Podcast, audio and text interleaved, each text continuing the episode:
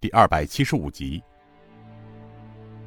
程坛主的脸上露出了一丝惊喜，然而转眼即逝，他动了动嘴皮，叹声道：“啊，是是，九杀兄弟们到了，好。”这真好，废物们有救了。洪金宝道：“程坛主，你先别说话，我们救你们出去。”程天明一把抓住洪金宝：“金宝兄弟，你你你听我说，啊，你们顾老大在吗？”顾东平道：“程坛主。”我在，你有什么话就说吧。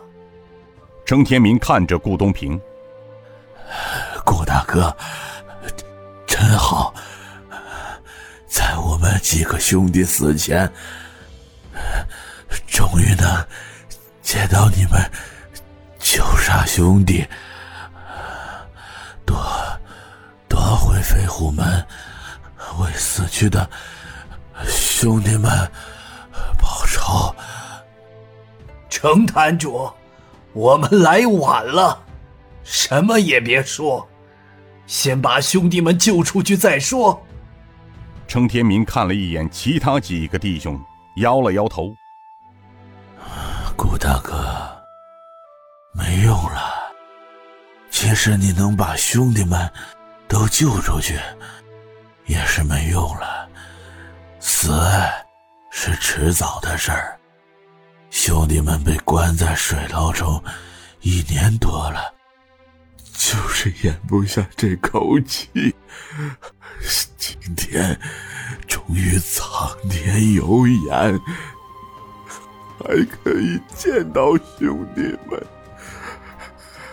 死也瞑目了，报仇。程天明说完。头一歪，气绝身亡，同时其他六个兄弟也随之而去。捏着渐渐凉去的手，顾东平沉声道：“兄弟们，背上尸体，咱们走。”众人背起了尸体，牛太官背起一个弟子，右手夹起一个，在李勇的带领下出了假山地牢。外面的四人看见，急忙过来。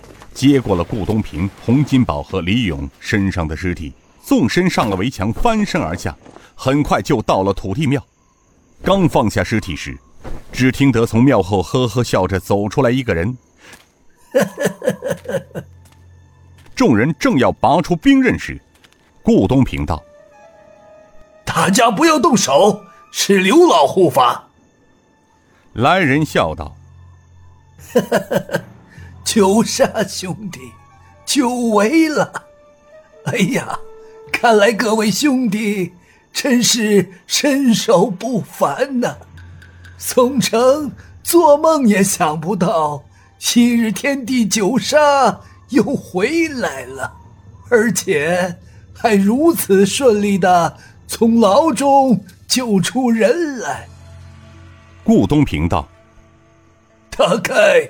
我们今晚如此顺利，免不了暗中有几位护法帮忙吧？刘明山笑道：“好说，这是吴老门主的安排。老夫们只是让那些府中的护卫多睡一会儿，好让九杀兄弟们能顺利的解救人而已。怪不得。”后院房中的那位睡得跟死猪一样，原来是刘老们做的手脚。不过，刘老追踪至此，不会只是来跟兄弟们见见面吧？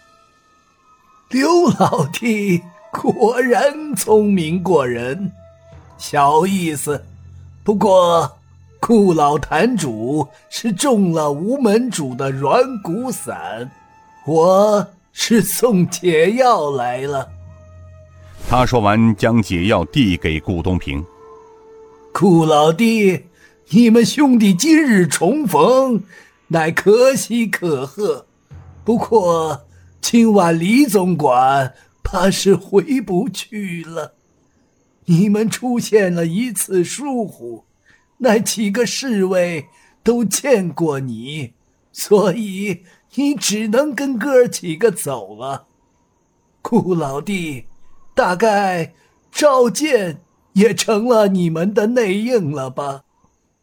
顾东平内心一惊，刘老是怎么知道的？刘明山道：“其实那也没有什么稀奇的。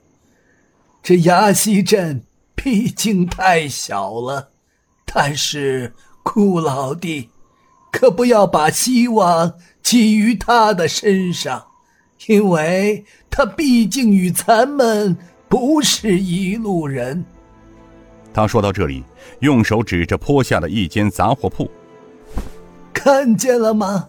镇西口的那间杂货店，有什么事儿可到那间杂货店联系。暗号就在解药盒子里。哦，对了，庙中山神坛上放了一千两黄金。我知道，九杀兄弟仁义心肠。